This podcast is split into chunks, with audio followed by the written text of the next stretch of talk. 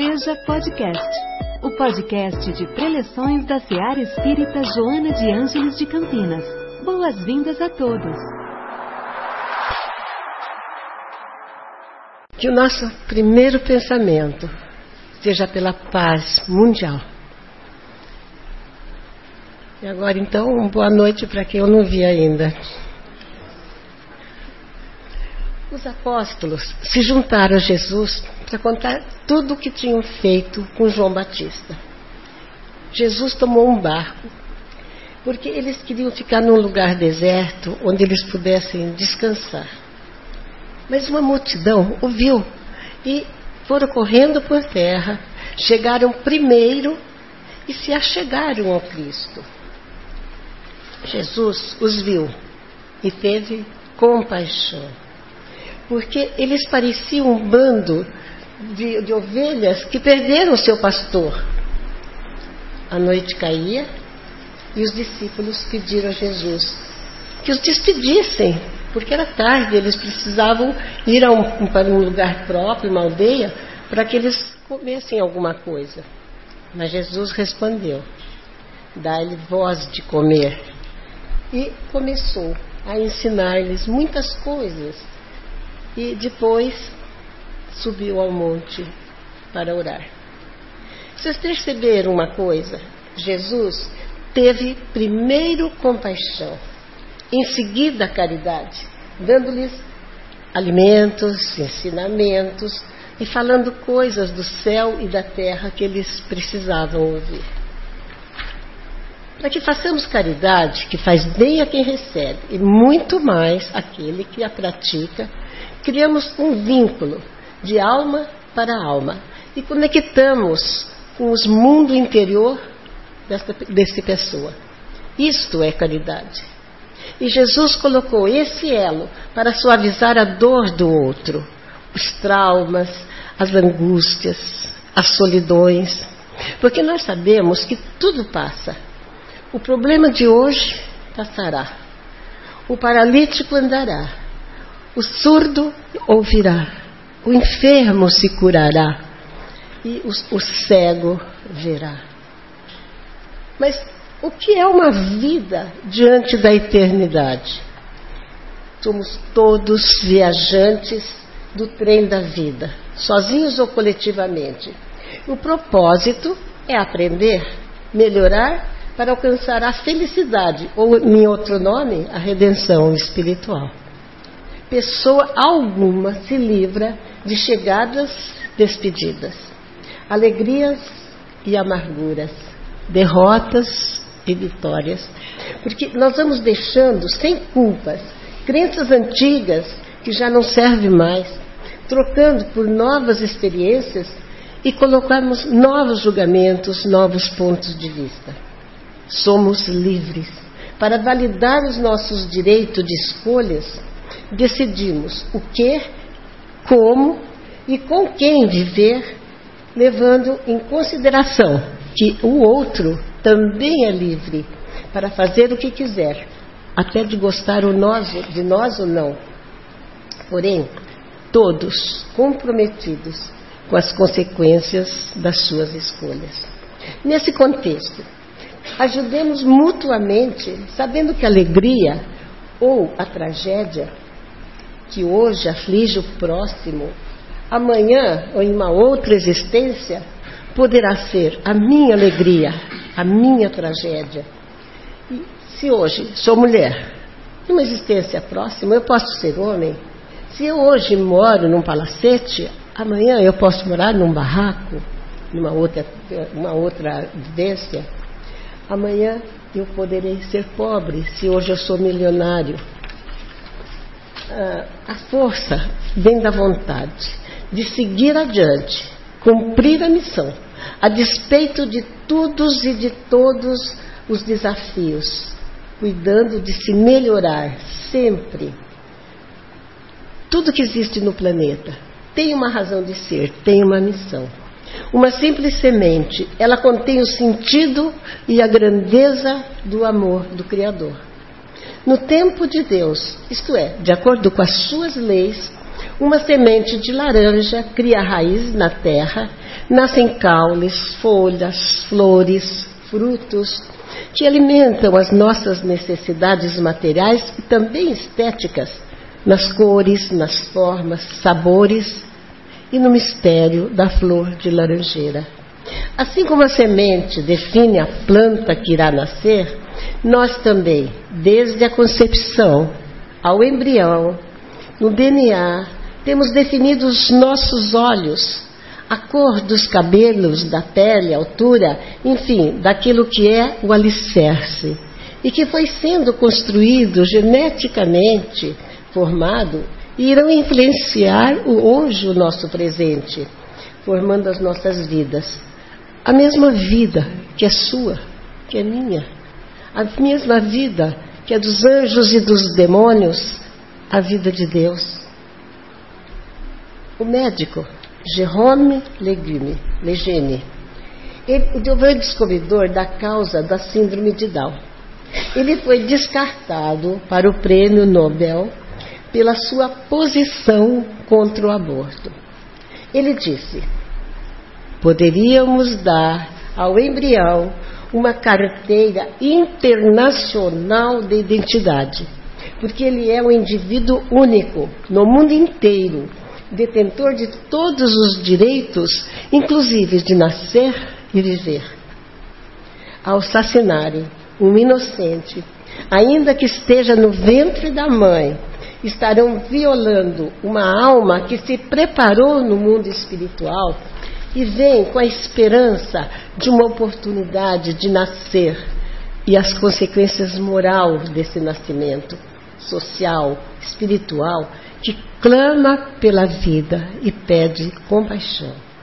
Ainda que seja legalizado o aborto, continuará sendo um crime contra a vida, praticado por alguém que desconhece as leis de Deus, os seus mandamentos.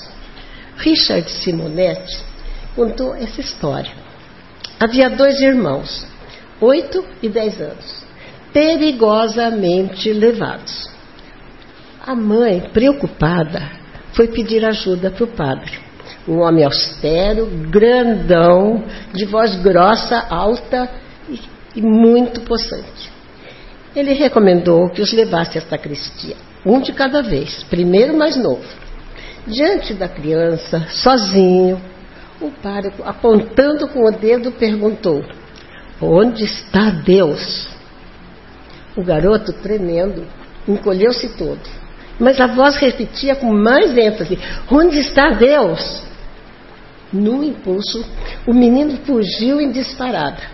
O irmão encontrou escondido no guarda-roupa e ele disse: Agora estamos lascados. O Deus sumiu lá da igreja e o padre acha que fui eu. Juro, cara, eu não roubei Deus.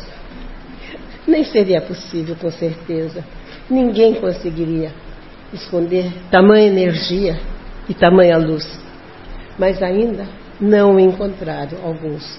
Não perceberam o Deus que se espelha em toda parte, na terra e no céu, que se identifica nas suas leis, no nosso inconsciente e que as mais variadas expressões, Tupã, Alá, Oxalá, Adonai, ou se vocês preferirem, Deus é amor.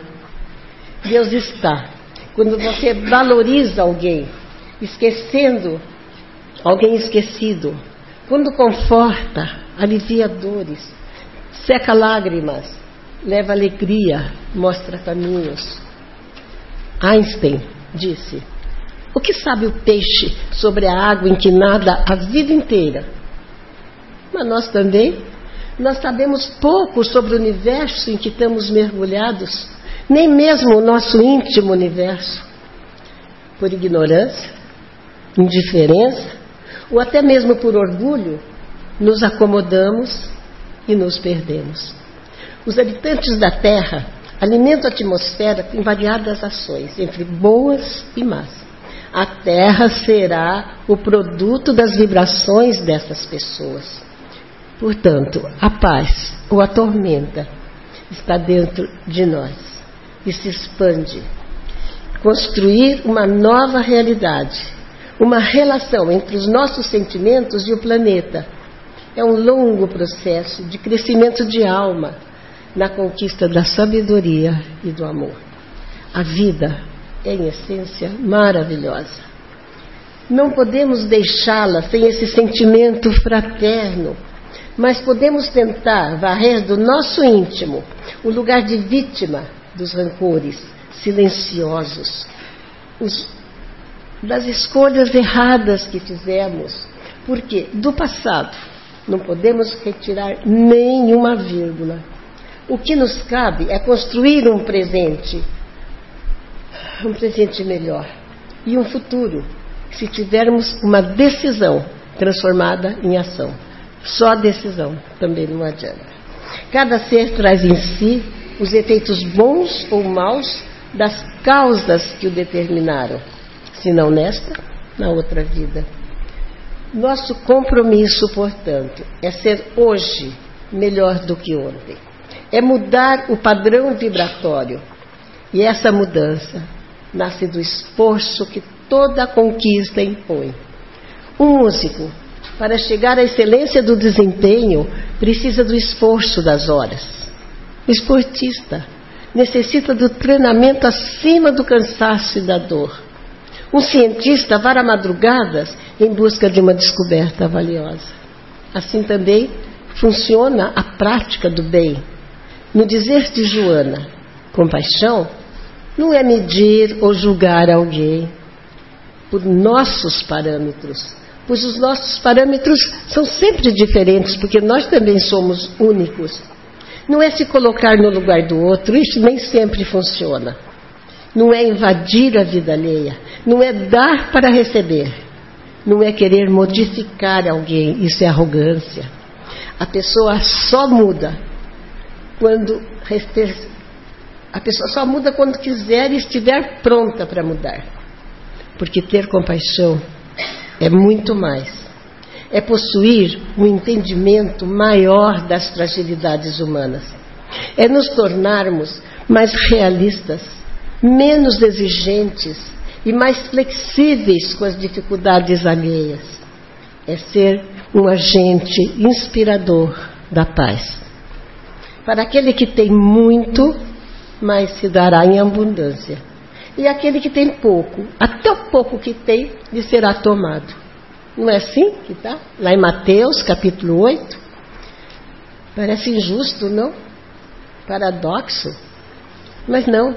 O Evangelho segundo o Espiritismo, de Kardec, nos ensina a não interpretar de maneira injusta a justiça de Deus. Deus não é aquele que retira. Não é muito, é, é muito, é muito pensar, é muito querer saber mais do que, do que Deus. É o próprio homem que não sabe cultivar os dons que tem. Pensem comigo. Um pai deu a seu filho uma terra grande, boa para cultivar.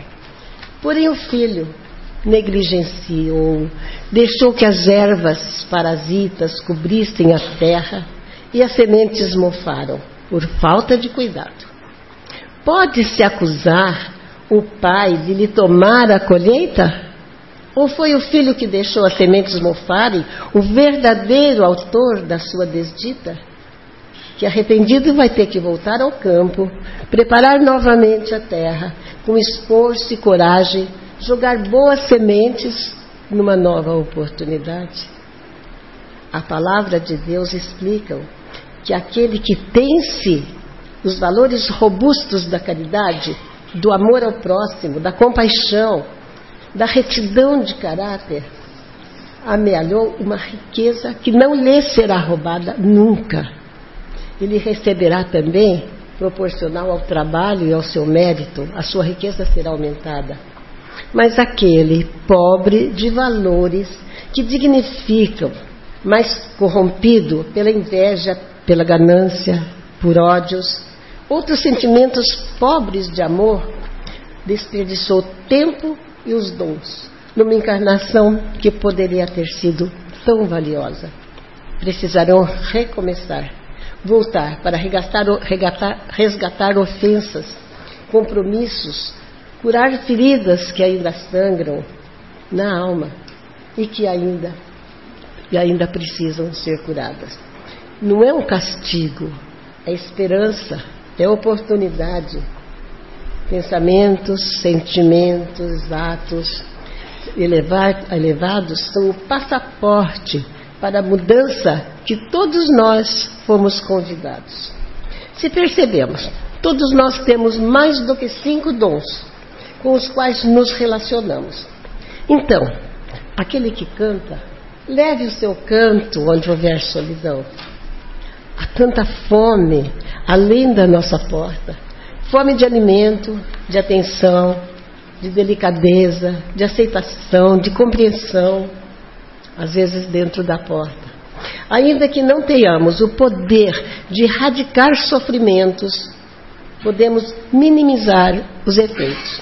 Por exemplo, deixe no carro uma bolacha, um pacote, um chocolate, qualquer coisa que seja dado, portanto, com um sorriso e um pouco de dinheiro, talvez, que lhe dê um café com leite, um pão com manteiga, para aquele homem em situação de rua. Mas, contudo, como tudo na vida, é preciso bom senso até para praticar a caridade. Há uma história que diz, do, ela fala de um um senhor que estava sofrendo de pânico. Ele não conseguia mais dormir, pelo pensamento que o apavorava de que, e perseguia de que havia um homem embaixo da sua cama. Insone, tinha medo até de pôr o pé no chão e ficava esperando o dia surgir para ele ter coragem. Procurou um psiquiatra e, após algumas sessões, entendeu que o tratamento seria demorado demais para sua urgência. E conversando com um amigo, um engenheiro agrônomo, confessou-lhe o seu tormento e pediu um conselho. O amigo calmamente lhe disse: Ah, é muito fácil. Corte e tire os pés da cama. O medo sumiu. Somos vítimas, ou beneficiários das nossas criações, das nossas tendências, dos nossos desejos. Ao conhecermos as nossas fraquezas, diante da firme decisão de combatê-las, algo mágico pode acontecer com a tua paz, com a tua resistência a mudanças, aos desafios, aos teus dias e às tuas noites. Em pensamento ou ação, diante de uma escolha, simples ou complicada, o importante é reconhecer se existe amor no que você vai fazer. É fácil? Claro que não. Porque é muito difícil, mas como compensa. Quando Jesus, esgotado pelas dores físicas e emocionais, pulmão quase paralisado, sem ar, Ainda conseguiu pensar em sua mãe, animou o ladrão que estava ao seu lado e rogou ao Pai que perdoasse os seus perseguidores. Jesus foi tão gigante. Ele poderia ter dito: Eu os perdoo, mas não. Ele compreendeu a debilidade das almas em começo de evolução. Esse entendimento, Caritas transforma numa prece. Deus, nosso Pai, que sois todo poder e bondade, dai, dai ao viajor a estrela guia, ao aflito a consolação, ao doente o repouso. Dai ao culpado arrependimento, ao espírito a verdade, à criança o guia, ao órfão o Pai. Senhor, que a vossa bondade se espalhe sobre tudo o que criastes. Piedade, Pai para aqueles que ainda não te compreendem, esperança para aqueles que sofrem. Que a vossa bondade permita aos Espíritos Consoladores derramarem por toda parte a paz, a esperança e a fé. Deus, um raio, uma faísca do vosso amor pode abrasar a terra. Deixar-nos beber nas fontes desta bondade fecunda, infinita, e todas as lágrimas secarão, e todas as dores se aplacarão. Um só coração, um só pensamento subirá até vós, como um grito de reconhecimento e de amor. Como Moisés sobre a montanha, nós vos esperamos com os braços abertos. Ó poder, beleza ou perfeição, queremos de alguma forma merecer a vossa misericórdia. Pai, dai-nos a força de ajudar o progresso a fim de subirmos até vós. Dai-nos a caridade pura, dai-nos a fé e a razão, dai-nos a simplicidade que fará das nossas almas um espelho onde refletirá a vossa imagem.